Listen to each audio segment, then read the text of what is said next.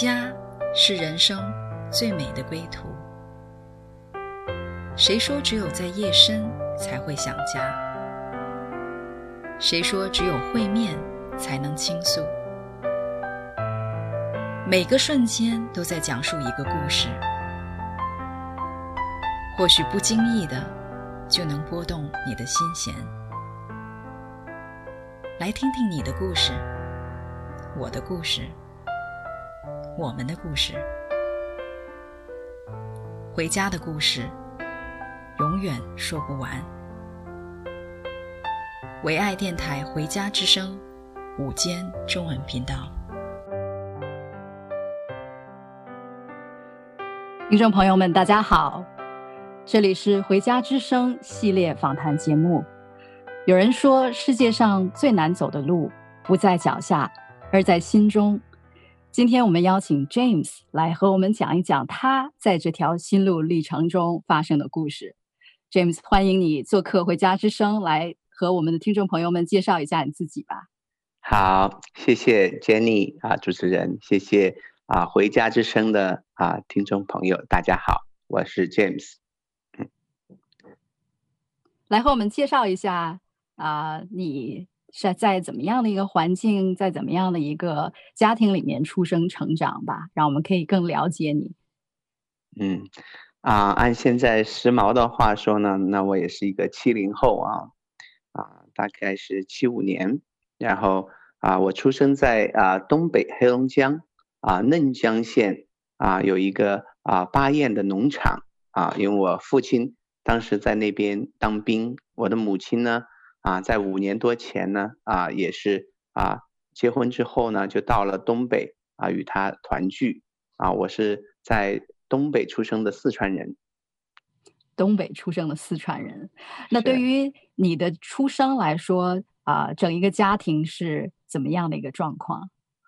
啊，因为我是呃，我父母盼了五年出来的第一个孩子，又是个男孩，所以啊，其实是。挺宝贝的，嗯，而且呢，我当时出生的时候呢，啊，因着啊当时的医疗条件不是特别好，我本身呢，啊是一个双胞胎，那在我出生的那一天呢，啊，我的那个双胞的弟弟呢，啊，他出生了，但是呢，啊，没有，他们就是因为医疗条件不是特别发达呢，接生的那个啊医务人员不是很年轻，才十九岁，这个刚毕业的一个学生。啊，所以呢，他不太懂，所以那个孩子就啊生下来，但是他们没有把他救出来，所以等于是我就是唯一一个存活的一个双生儿，嗯嗯，所以其实你生下来原本在母腹里面的时候是有一个同伴的，但是出生以后就是只剩下你一个了，这样。是的，嗯，其实这一点呢，呃，我是听父母说的，啊，嗯，但是。啊，越着随着时间的增长，哈，随着我对自己的了解呢，我发现这个经历其实对我有很深的影响，因为我确实在心里头啊，一直就有好像缺了点什么，所以我小时候呢，出生之后就特别难带。嗯，所以就是一方面，我想啊，更多是在父母口中描绘一个小时候的你。成为你自己对自己认知的一部分，但是另外一方面，其实在，啊这整一个事件里面，其实你是当事人，但是只不过你是那个出生的婴孩，也不是很能明白这件事情意味着什么。但是在你就是还很小的时候，在这个家庭当中啊、面对发生过的这个遭遇，你觉得对你自己有哪方面的一些影响？从你的自己的角度。我觉得从我自己来说呢，啊，我就觉得第一呢，就是非常没有安全感，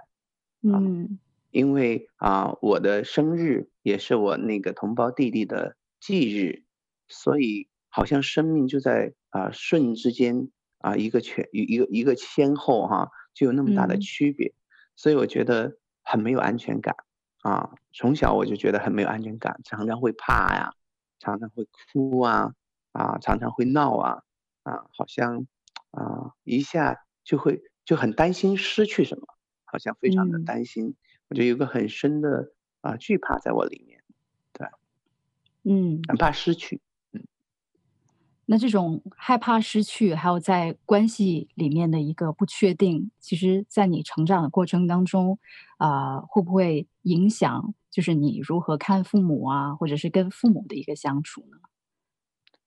呃，其实我父母，呃，你可以想象嘛，因为五年之后都没要到孩子啊、呃，第一个男孩，然后又是一个呃唯一存活的，我当时身体又弱，所以他们其实是啊、呃、对我倾注了很多的啊、呃、期待啊、呃、和爱心，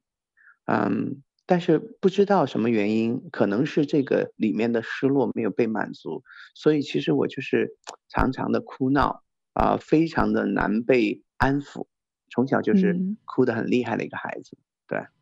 嗯，那之后我也啊、呃、知道，其实不多久以后，你们家里面又多了一个弟弟，是吗？是啊、呃，两年之后呢，啊、呃，我弟弟出生了，啊、呃，我弟弟非常可爱，他的个性呢，我觉得真的是好像上帝又给了我一个啊、呃、弥补的机会哈，啊、我觉得这个弟弟呢，他就长得就蛮壮，然后呢，我我好像从小啊，我就没有。特别把他当比我小的弟弟，我在呃好像知道不知道的呃那个过程中，好像就把他当成跟我一样大的弟弟，所以很多时候我并没有那么多的让着他，嗯、很多时候跟他争啊，跟他抢啊，我觉得某种程度好像也是在弥补我里面的那个缺失哈、啊。嗯，所以其实听得出来，你跟之后来到家中的这个弟弟关系也是蛮亲近的哈。非常的亲啊，我这个弟弟啊，在我这个成长的过程中，其实是非常的爱我。嗯、呃，某种程度上，有的时候我跟他闹啊，跟他啊，跟他啊斗啊抢啊，但其实我心里头是非常的爱这个弟弟的。我们从小有时候打架啊，我从来就不忍心真的把拳头落在他身上，最多他怎么样招我，我基本上最多就是。把他摁在那儿，然后控制他，不让他打我就好了。即使如此，我也经常为了跟他打架，两个挨爸爸妈妈的打，挨管教。是。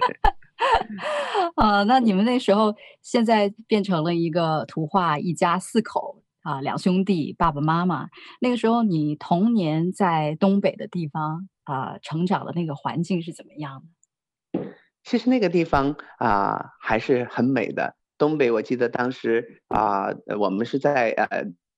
这个是农场嘛，爸爸在部队，然后妈妈在农场的啊、呃、集体农庄工作。啊、呃，我们有很多的机会在野外玩啊，泥玩泥呀，抓鱼呀，啊，弄鸟啊，跟一大帮的小朋友到处撒野啊，那边东北就是啊、呃、很丰富嘛，瓢舀这个棒打那个嗯、呃、这个什么瓢舀鱼的地方啊，很很丰盛的地方，嗯，嗯是。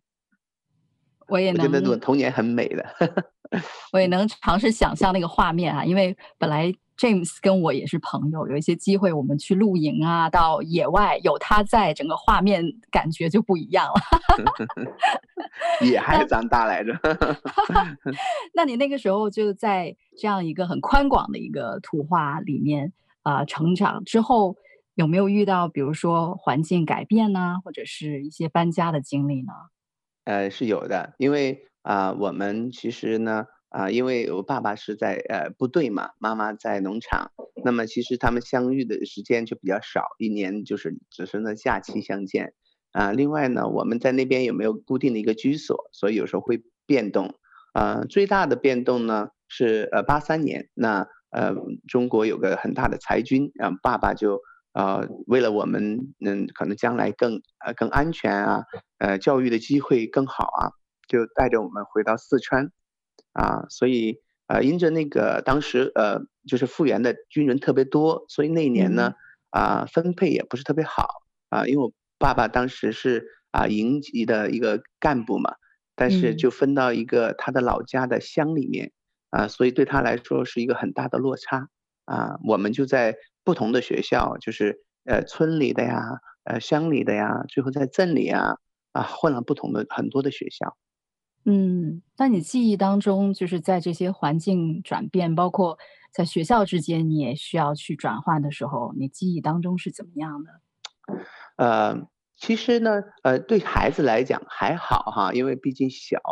嗯、呃，但是我其实呃，我觉得有一个缺失就是呃，朋友就没有那么亲密啊、呃，就是不太容，因为你刚建立了一段时间关系啊、过一段时间老师要换了，同学要换了啊、甚至呃整个说话的语境都换了，所以我觉得好像我从小都是在不停的换变换、呃，不停的去适应新的环境啊、这么一个过程的里头。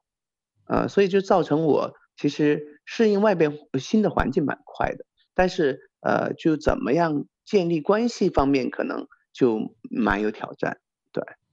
嗯，所以更多的一个经历好像啊、呃，催促你要很快的适应外部的一些环境，但是你里面其实有一些的部分却没有太多的空间可以来处理，还要去面对。啊、那你在学校当中学习，包括。你整一个受教育的过程当中，大概是怎么样的一个孩子，一个年轻人？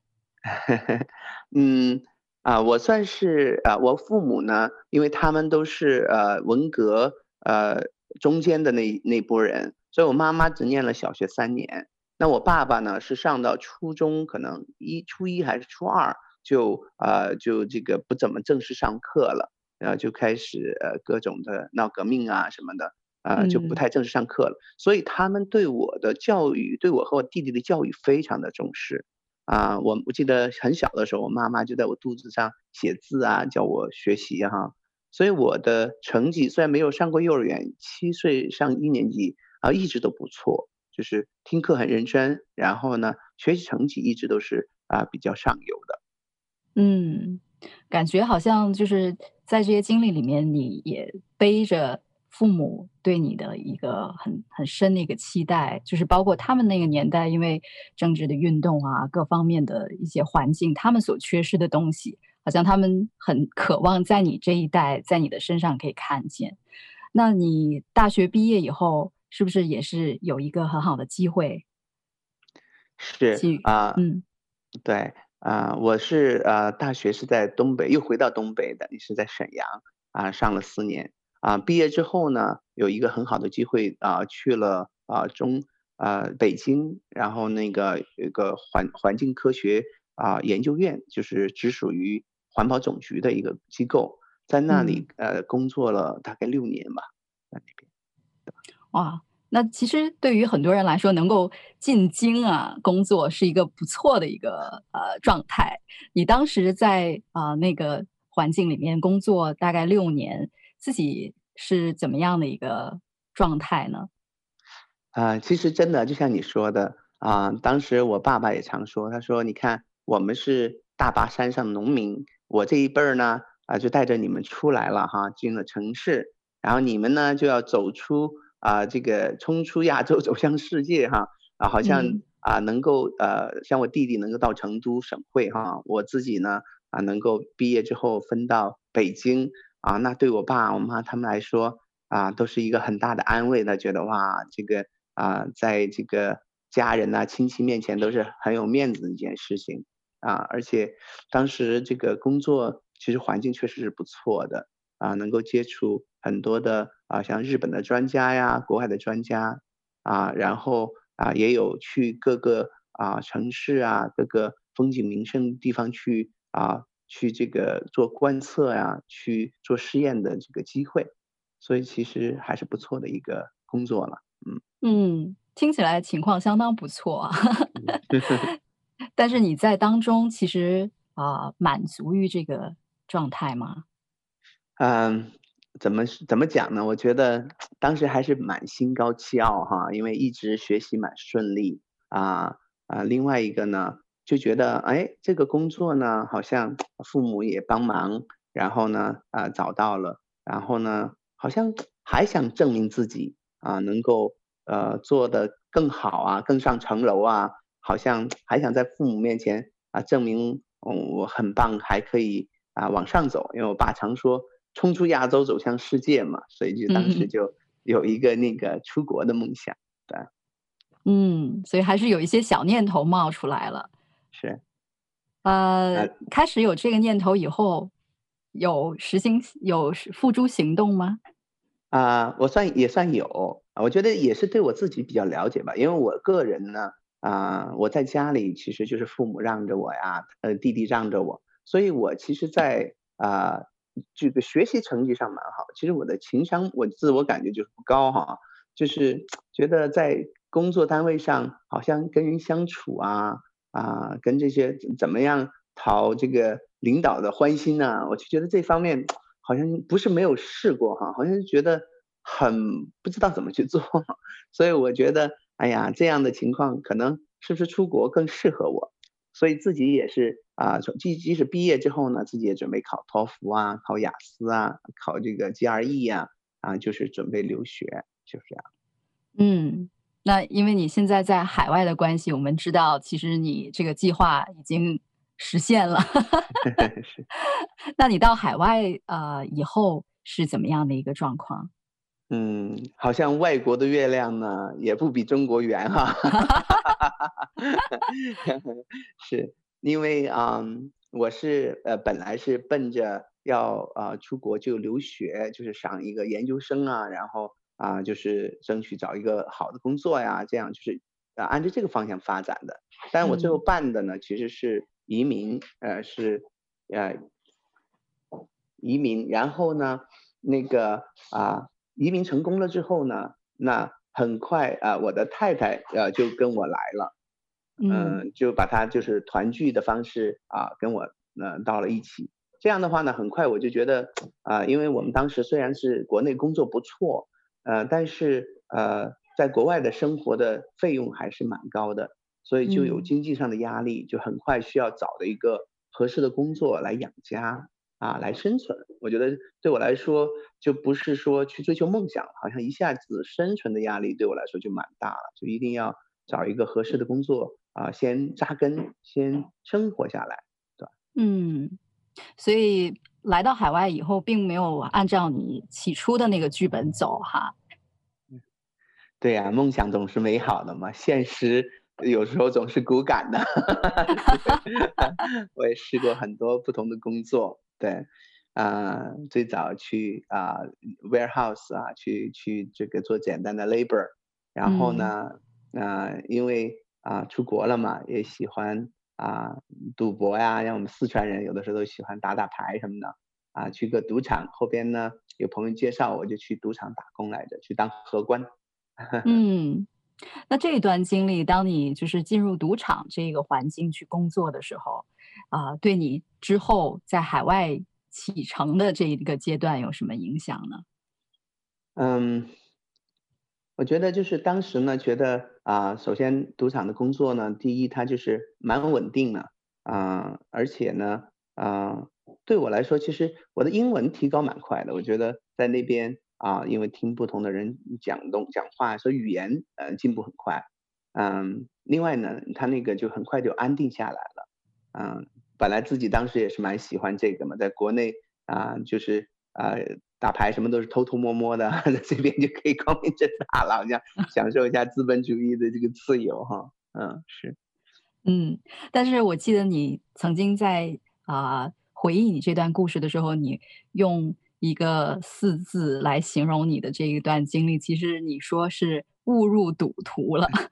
能不能给我们讲讲呃是怎么样的一个经历？嗯，你想在赌场这个上班啊？我们这个所有的呃，所有的知道的赌赌博的方法，我们都要先学一遍，然后试一遍，嗯，然后才能够服务嘛。所以呢，啊、嗯呃，知道不知道的就开始啊、呃，有一些赌博哈啊、呃，就是比如说啊、呃，百家乐呀，什么啊、呃，这个嗯，二十一点呢，我们自己就在下班的时候就会去玩儿。然后有的时候弄不好，把这一个月的工资一晚上都给输出去了。是，那所以其实，在那个环境里面，一方面感觉啊、呃，原本你是有自己的一个梦想的，但是呢，生活所迫，走上了这这这个方向的道。然后呢，在接触了啊、呃、赌博以后，其实我感觉好像也有一点点身不由己哈，就是。你输你赢都不是在你掌控范围以内，那你们那个时候其实也已经啊、呃、有家庭在这里一起的。对于你整个家庭来说，你的这一个经历有没有对家庭有任何的影响呢？哦，我觉得影响其实蛮大的。其实我自己呢，也在给，好像 某种程度给自己找一个救赎赎的路哈。当时呢，嗯、因为啊、呃，像我自己是做呃做赌场的嘛，所以也知道这个赌场基本上想赢钱是蛮难的。然后呢，啊、呃，在我做赌场的时候呢，我就观察有一些人好像他们是可以赢钱的，就是啊、呃、打德州扑克的一些呃赌徒，好像他们。每一天啊、呃，就是大多数吧，他都在赢钱。然后我就慢慢的开始，哎、嗯，是不是研究研究啊、呃、这个呢？我就呃买了一些书籍，然后啊、呃、也是自己做了一些啊呃，呃研究，然后就开始啊呃，呃打德州扑克，就是蛮蛮嗯认真的打德州扑克。对，嗯，那你接触到这个德州扑克以后啊、呃，你自己。感觉是怎么样的呢？呃，总的来讲呢，就是我觉得一直就是有自己觉得啊，自己够聪明嘛，然后呢，啊、嗯呃，然后呢够认真，然后就买书啊，甚至我也呃到一定程度，我最后我是找这个教练，大概是啊一百美金一个小时的教练来培训我。啊，我自己好像觉得，哎，这个好像我自己能够控制住，我自己啊，觉得只要我认认真真去研究啊，研究这个比赛的规则啊，研究不同的人，我只要把我的努力放进去啊，应该是有回报的。所以当时是蛮痴迷的，啊，太太当时非常反对了，当然，因为没有一个啊女孩，人家那个太太希望自己的丈夫是个赌徒嘛，对吧？说出去不光彩，嗯，可是自己真的就是。很很投入，啊、呃，而而且好像就觉得把这个东西当了一个啊能够扬名立万的一个救命稻草，好像我要是在这边啊赢了多少钱，又出了名，好像有是一个又能出名又能挣钱的一条路，所以自己就是很痴迷在里头，对？嗯，所以好像感觉你从小啊。在一个心里面缺失关系上面一个渴望里面在寻找，然后包括啊、呃、命运的安排，你来到了海外，接触到了德州扑克，在一种好像不能左右的一个安排当中，你也在寻找一条好像自我救赎的路哈。好，我们先来听一首音乐，稍后我们继续来听 James 啊、他的心路故事。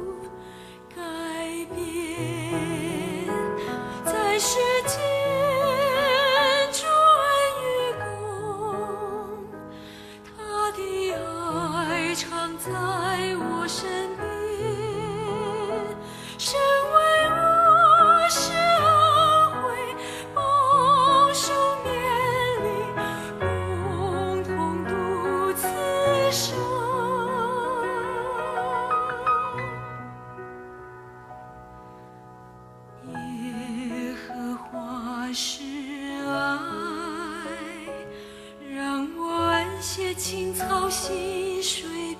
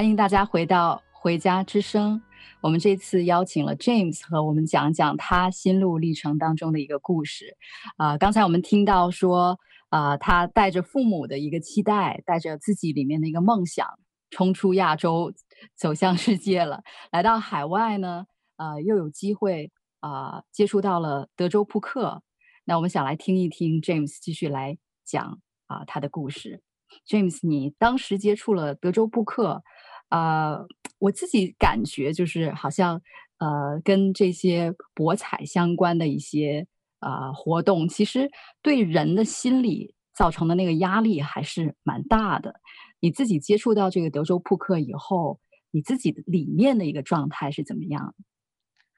嗯，我只能说非常的痴迷吧，就是啊、当你全身心的想要通过自己的。一些啊方法也好啊，你的能力也好，去啊去把别人的这个啊去去去胜过别人哈，甚至去把别人的啊所挣的钱呃赢赢到你这边，其实是一个非常啊不容易的一件事情啊。它里面除了你自己要对这个用随时做准确的判断啊，很重要的一个因素呢。是要对自己的情绪有一个很好的把控，啊，因为啊，谁都知道嘛，都会有输有赢。啊，那你只能是在啊你知道的这个范围里头做最正确的决定，啊，很多时候啊那个压力是非常大的，啊，就是啊一个错误的决定，我记得当时有一有有一段时间有一次啊，就讲一个具体的一天哈。有一晚上啊、呃，那也是是是上了班，然后去打啊、呃，打到两三点，开始也是赢了一些钱，最后一个错误的决定啊，几千块就没了，就是所有的筹码就输掉了。然后呢，啊，开着车从这个呃赌场回到家，回到家的时候打开门啊，孩子太太都上去睡觉了，然后呢，里面就非常的失落，就觉得哇，你看一个决定啊。就那么多钱都输掉了，然后呢，很懊恼，然后呢又觉得，你看这个家庭啊，太太那会儿没上班嘛，啊，两个孩子，一个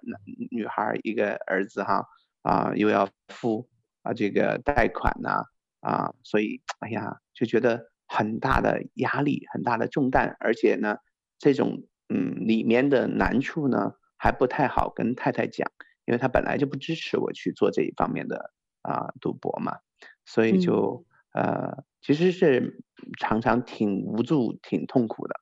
嗯。嗯，我能感觉到那种张力，因为一方面你需要压抑很多你里面的啊、呃、一些情绪，但是另外一方面，当你好像啊、呃、一个人的时候，当你好像面对一个不是很顺的一个情况的时候，你又没有一个出口可以来分享，那有没有一些？啊、时刻是让你觉得在这一个阶段里面是非常难跨过的。嗯，其实是有的。啊、我其实呃打扑克呢，嗯，一直是呃赢钱的，多赢少赢都是赢一些的。啊、尤其是在我啊、有一个正常的工作，嗯、我后边为了能够更多的啊、到不同的赌场去打，因为。啊，我是呃赌场的职工，所以有些东西受限制。后边我就啊在这边学了一个啊呃 LPN，就是护士的一个牌照，呃，然后呢就可以呃白天上护护工护士的工作，下晚上呢去赌场啊参加比赛这样的嗯安排。然后呢那那段时间呢就是呃呃还不错，就是还还有一些盈余哈。但是后边觉得，呃，这样打的话呢，还想再提高。我在啊、大概一零年到一一年的时候，大概有一年，我就把工作也辞掉了，就是全职的来啊，以以这个德州扑克为生啊，试着啊来当职业的选手。那一年是最艰难的。嗯，那在那一年，就是你好像成为一个职德州扑克成为你的一个职业的时候，对于你自己。啊，我相信那个压力可能比起你原本做着一份工作，然后呢，业余的时间来打，就是那个压力会更大。那对于你的家庭来说，当你全时间的摆在德州扑克的时候，啊、对整个家有什么样的影响吗？其实呃，现在回想起来，其实当时那个家呢，啊、因着我这个全职啊、压力特别大，而且反而也没有达到我预期会很大的提高的那么一个效果啊、呃，付房贷有的时候都会出现问题，因为啊、呃，你做任何的工作，你只要做一个月就会有一个月收入，可是当你赌博呢，有可能你这两三个月都是在输的。可能那一个月把这两三个月赢回来，嗯、但是呢，在这个输的过程，你还没赢回来那个时候之前啊，那个压力是特别大的。就是你你你辛辛苦苦的去做事情，反而会输啊，所以这个、嗯、这个给我当时的心理冲击是非常大的。而且我觉得我太太当时她的心态也是很崩的，因为完全的没有安全感啊，我也没有心思去陪伴、嗯、那会儿还很小的两个孩子。啊，甚至太太根本就没有精力啊！我有的时候带他们去呃那个 playground，就是那种啊去玩的时候，孩子在那儿很欢欣跳语的在那儿玩，我脑袋里其实还在想，哎呀，我那一手牌是不是应该换一种打法？我那个判断是不是应该那么改变一下？不管是就是随时脑袋里都在想啊，关于这个扑克相关的这些决定，所以完全的心都没在他们身边，对。嗯，所以感觉好像你人转起来以后根本没有办法停下来。那但是在这个过程当中，啊、是什么样的一个机会，或者是什么样的一个外力，让你停了一下呢？嗯，我觉得第一次的停顿呢，是在啊一一年的年底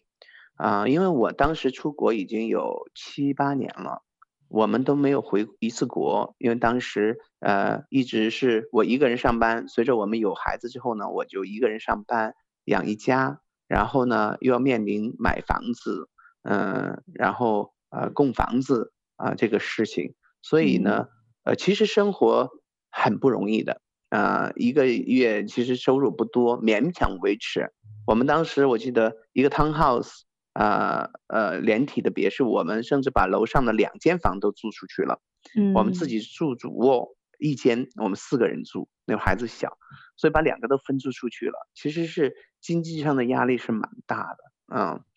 然后呢，一一年是我妈的六十岁生日，我弟弟呢就给我打电话说：“哥，你今年一定不回要回来，你都出去了七八年了，没回来一次啊，你再不回来，那等于你就没这。”这个家了，嗯，啊，我当时也觉得是，我觉得，哎呀，好多年都不敢回去，因为不太敢面对，因为出来啊，以前那么风光，现在啊这么苦苦的维持，觉得，哎呀，太难了，啊，甚至啊，不瞒你说，我当时回国的机票都没有钱，因为打全职嘛，就是，呃，勉强维持，回国机票，你看我们四个人大概也。啊，好几千，呃，好几千块，所以当时觉得，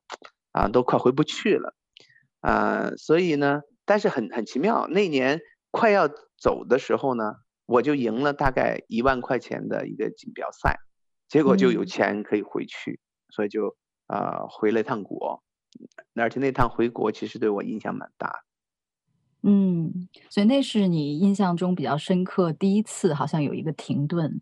嗯，那。那之后有没有啊、呃、类似的停顿，或者好像是外力也好，环境也好，让你好像整个人能够先静一下？嗯，其实一一年那个次回去呢，呃，我弟弟也劝我说：“你要不要回国吧？啊，你那边既然这么不容易，啊、我也尝试了，因为我想父母那会儿年龄也大，而且我那会儿父母呢，啊，我妈妈那个时候其实身体也不太好，啊，她有一次呃去医院，她都没有通知我们。”所以我就觉得，哎呀，你看啊，在国外发展也既呃也没有挣到钱，然后呢也这么不容易，那我还不如回国试试。所以当时其实是考虑要回国了，所以我带着孩子呢，他们回去大概待了一年在国内。哦，所以那一年其实你是有停下来的。嗯、呃，没有完全停，因为我其实当时呃在网上还在打。啊、呃，但是呢，在呃，就是实际上就没有太多，嗯，但那年回国，说实话啊、呃，对我的冲击是蛮大的，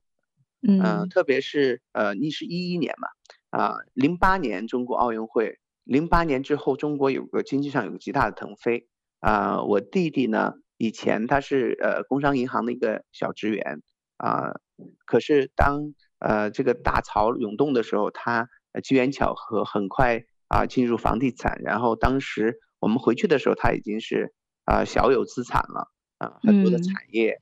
嗯，嗯 我觉得突然之间嗯很不适应，觉得我出国啊、奋斗了七八年。嗯，自己其实很不满意。那回国呢，又看看弟弟啊、同学啊、朋友啊，哇，好像都发展的非常好啊。我觉得有个极大的一个落差啊，对我来说很大的冲击。嗯，所以带着这个冲击，当你再回到海外的时候，啊、呃，也是我相信那个时候还是在打德州扑克的里面，有没有一个比较让你深刻的一个经历？啊，是有的。那个啊、呃，其实我那次回来，先是自己一个人回来，回来呢，啊、呃，我就开始就是不再啊、呃、全职打了，就是啊、呃、回到以前的做护士的这个工作的里面，嗯，然后呢，啊、但是其实也没有放弃，还是想嗯、呃、想打出点成绩，嗯、呃，而且呢，呃，经过头一年的这个呃呃磨练呢。哎，那一年其实还真的是有一点小成色了，啊、就是我在呃这种呃嗯卡城那边啊、也得赢了一个锦标赛，然后后边去了嗯美国的这个嗯 Vegas，然后也也也打得不错，反正是呃也对也也也也有些收益，对我就本来准备是啊一三年呢哈，我就觉得。好像很想啊大展拳脚，好像那年要啊努力的站在我的所谓的这个德州扑克的 事业上，想想去啊好想去想去这个啊想很很好的去发挥一次，对，嗯，一切都计划好了，嗯，嗯，所以感觉前面你所啊说的这些故事，好像跌跌宕宕的哈。呃，在这些起伏的里面，我感觉就像是一个剧本的一个伏笔一样，好像是要把你引到一个呃意料之外，但是呢却很奇妙的一个一个故事的环节。那你之后好像就是在一个特别的一个经历里面，你接触到了信仰，是吗？是的，呃，其实我出国这么多年啊，呃，一直呃没有去过，没有怎么去过教会。啊、虽然身边有时候偶尔也会有基督徒，我记得呃，我太太当时有一个啊、她做美容的时候的一个客人，有一直为她传福音，但是他们好像当时都没敢跟我传，因为我那会儿常常去啊、呃，戴这个佛珠啊，然后剃这个光头啊，好像也挺吓人的，他们觉得我也不太会信这样。那这些人开始进入到你生命中，他们是有信仰的，但是呢，好像之后你自己有一个非常特别的经历，是你自己被这个啊、信仰里面这个主角被神所触摸到了，这样的一次的经历是怎么样的？可不可以跟我们分享一下？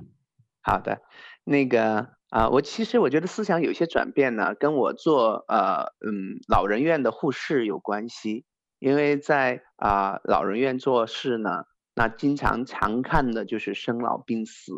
有的时候呃前两天还在跟一个老人聊天，呃下一周去上班的时候他已经不在了，就是我们常常会处理这些事情。那你说没有影响吗？还是会让我有些思考，特别是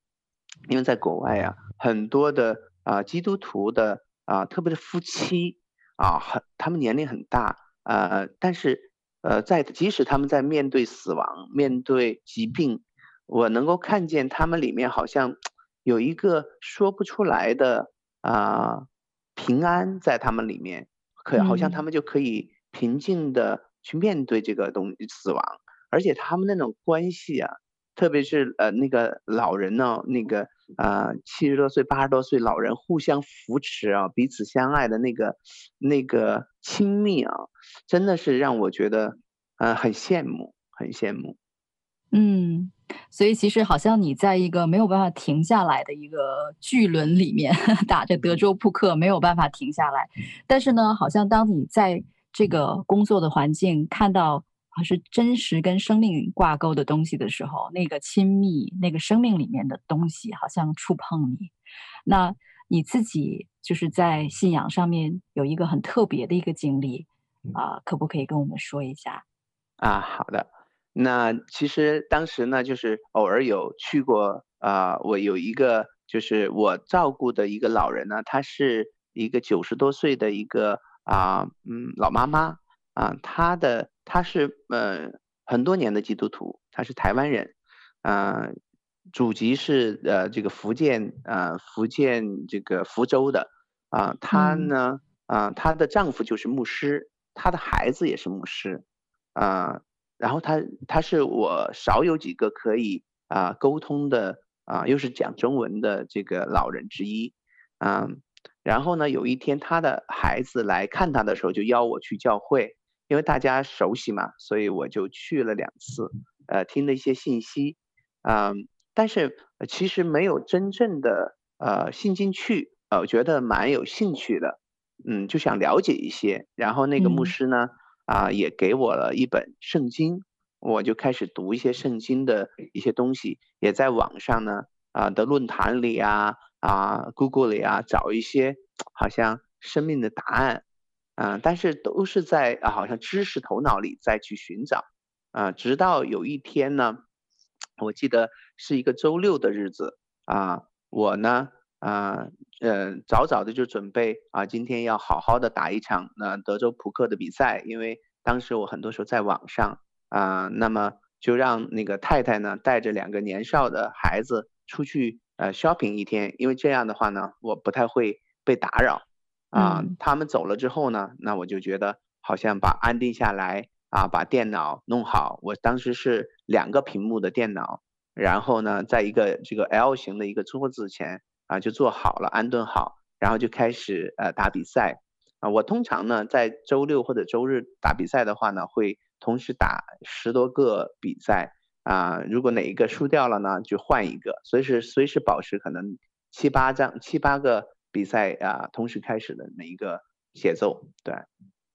嗯，好像就是要大干一场的一个节奏。是的。啊 结果那一天接下来发展是怎么样的？啊、呃，那一天，呃，我好像以前从来没遇到过那种情况，好像就是那一天，我我在我印象中间，我其实怎么打啊、呃，再不顺，基本上我都会打到晚上，嗯、呃，七八点啊，八九点，总会有一两个比赛我会打得比较深入，啊、都会啊赢一点点的钱。那、那一天呢，啊、到中午左右，哎，就全都输光了，而且呢。很少有的就是那天就不想打了，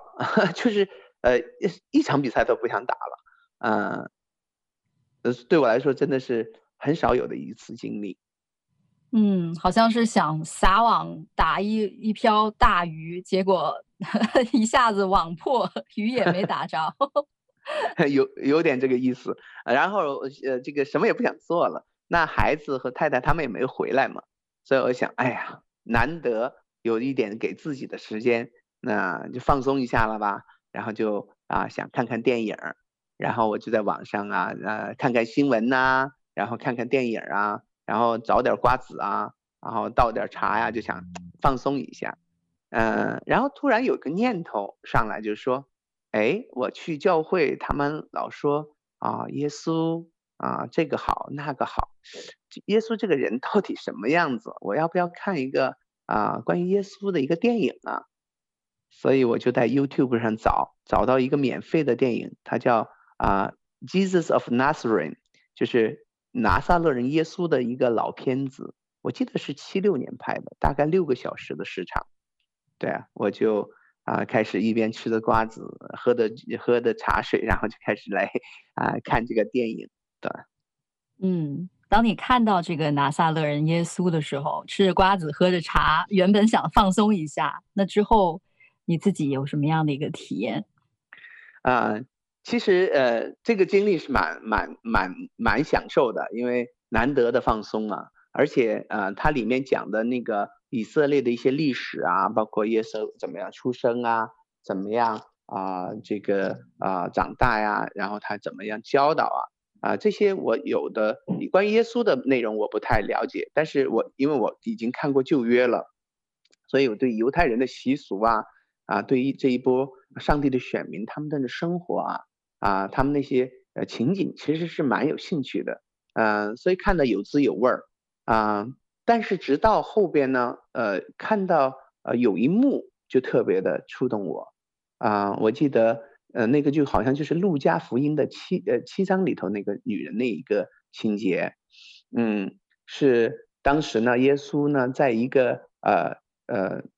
法利赛人西门家做客啊，他和他的门徒啊，还有啊很多这个法利赛人，就是法利赛人就是当时。就是啊，以色列他们对律法特别熟悉的这些人的家里头去做客，然后呢，当时有一个啊，一个妓女应该是她叫玛利亚，然后呢，她就要闯进去，呃，当然大家都不让她去嘛，因为啊，这个啊，这些都是社会上有地位、有名望的人啊，好像一个妓女在这种场合是不太合适的，他们就拦住她。可是呢，这个。啊，Mary 呢，她就非得要进去，哭着喊着要进去。然后耶稣听见了呢，就让她进去了。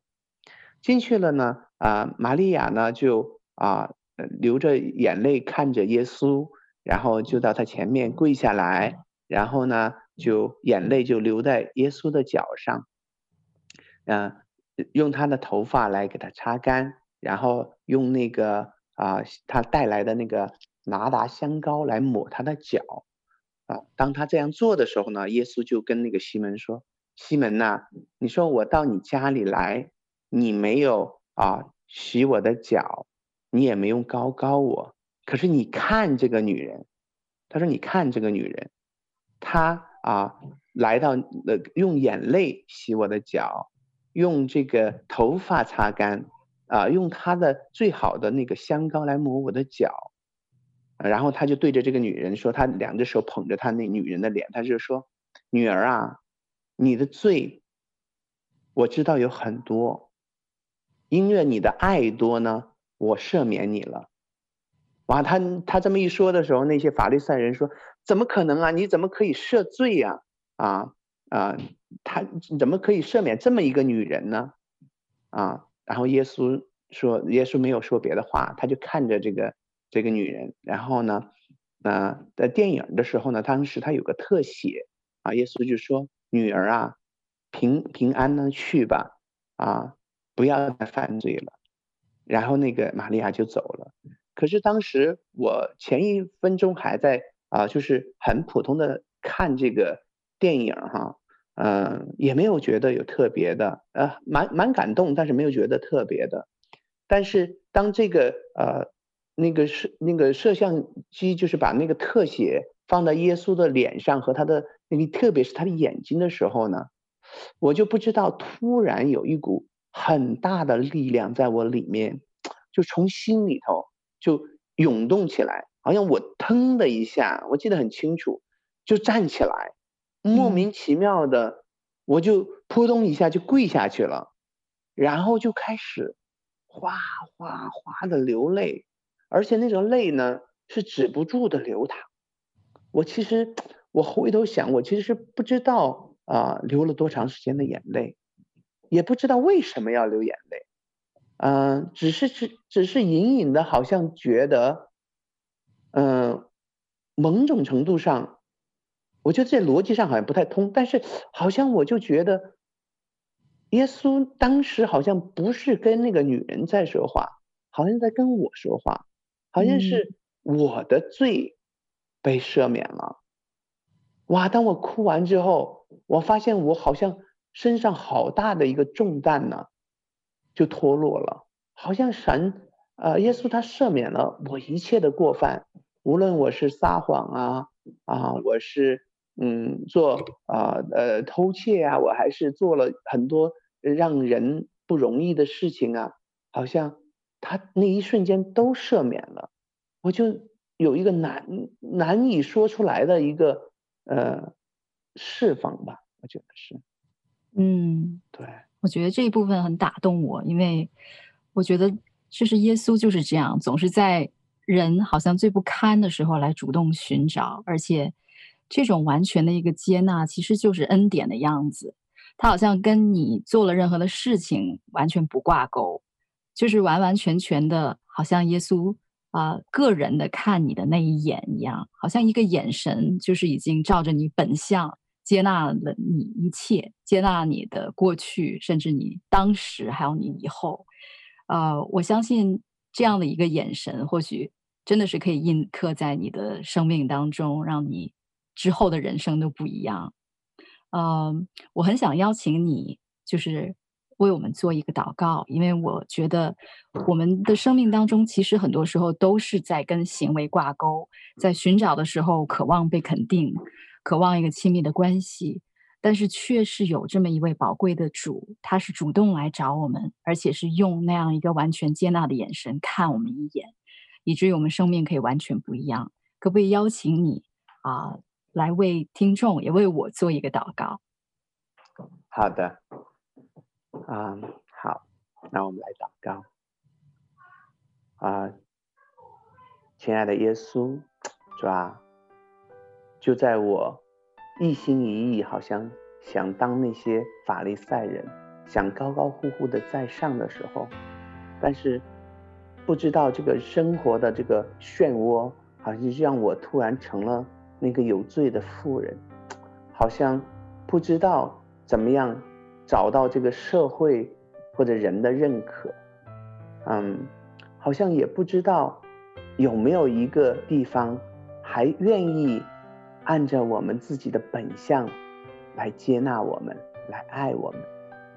主啊，我不知道啊，我们这些听众朋友里面还有谁啊？无论他在这个世界上经过多少的事情，在寻找着，好像有人能懂他。能有人能够了解他，有人能够接纳他，有人能够啊、呃、赦免他，好像在寻找着一个那个能够拯救他的那个力量。是吧，就像我那天啊，在什么都没有的时候，你定睛看了我一眼。主啊，你也请你用你的眼目啊，让那些在生活中。还在寻找爱，还在寻找认可，还在寻找自己价值的人，能够被你的眼看一眼，以至于他们无论是在啊做什么事情的时候，有一个经历，可以知道，啊有世界上有一位神，他愿意放下那些好像嗯高高呼呼在上的法利赛人。去寻找那个好像啊不配、不堪的那个玛利亚，那个不配、不堪的我的那那样来寻找他们，主要把他们带回家里面来，带回天父那个爱的国度的里面。谢谢主啊，这样的祷告奉耶稣的名，阿门，阿门。谢谢 James，谢谢你今天来分享你心路历程里面的这个故事。我听到你的高高低低，啊、还有最后你这个奇妙的经历，让我想到罗马书五章八节，在圣经里面是这样说：唯有基督在我们还做罪人的时候为我们死，神的爱就在此向我们显明了。听众朋友，盼望你今天听到 James 的故事，也可以被。神这一份完全接纳的爱触摸到，谢谢 James，你今天做客我们的回家之声。谢谢 Jenny，谢谢听众朋友们。亲爱的听众朋友，如果你也是有故事的人，欢迎你发送电邮和我们的栏目组联系，邮箱的地址是 v o h o m i n g at gmail dot com。回家的路上有你，有我，也有他。感谢你收听这一期的《回家之声》，我们下期再见。